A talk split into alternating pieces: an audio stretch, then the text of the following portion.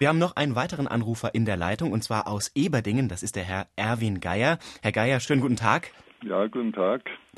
Welche Frage können wir für Sie beantworten? Also meine Frage ist die, zunächst einmal die Annahme. Ein schwerer Vogel, zum Beispiel ein Kondor, sitzt auf dem Boden eines fliegenden Frachtflugzeugs.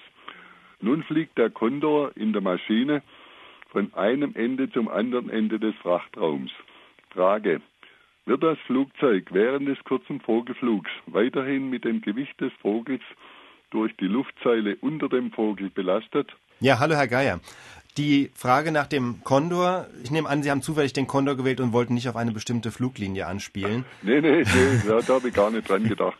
Nee. Ähm, es ist so, der Kondor sitzt auf dem Boden des Flugzeugs. Wenn er dann abhebt und fliegt, ist es ja nicht so, dass er in der Luft schweben würde, sondern er muss sich ja selber oben halten. Er hat ein Ja. Eigengewicht, das heißt, wenn er tot wäre, würde er auf dem Boden weiter liegen Ja. und das Flugzeug nach unten drücken. Wenn er fliegt, muss er eine Kraft aufbringen, um sich oben zu halten. Er muss erstmal sich abstoßen sozusagen von unten, dadurch Ja. drückt er das Flugzeug nach oben und dann, wenn er sich in der Luft hält, flattert er mit den Flügeln möglicherweise und drückt dadurch auch Luftmassen nach unten. Ja. Das heißt, je nach der Flügelbewegung wird es dann ein bisschen schwerer oder ein bisschen leichter, aber in der Summe würde er das Flugzeug mit dem genau dem gleichen Gewicht belasten, als würde er sozusagen leblos am Boden liegen. Ja, ja, Herr Geier, vielen Dank, einen schönen Tag. ja, Dankeschön. Ja, Wiedersehen. und tschüss.